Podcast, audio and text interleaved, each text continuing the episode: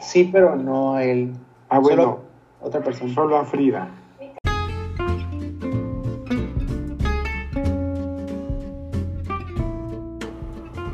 As a child, I loved to go to the river in Teapa called the Puyacatengo.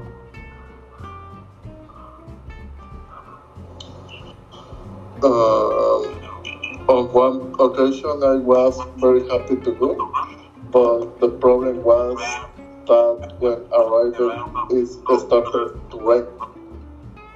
So that day it was raining by, by the rain, and I stayed all day in my house, sat in the rain.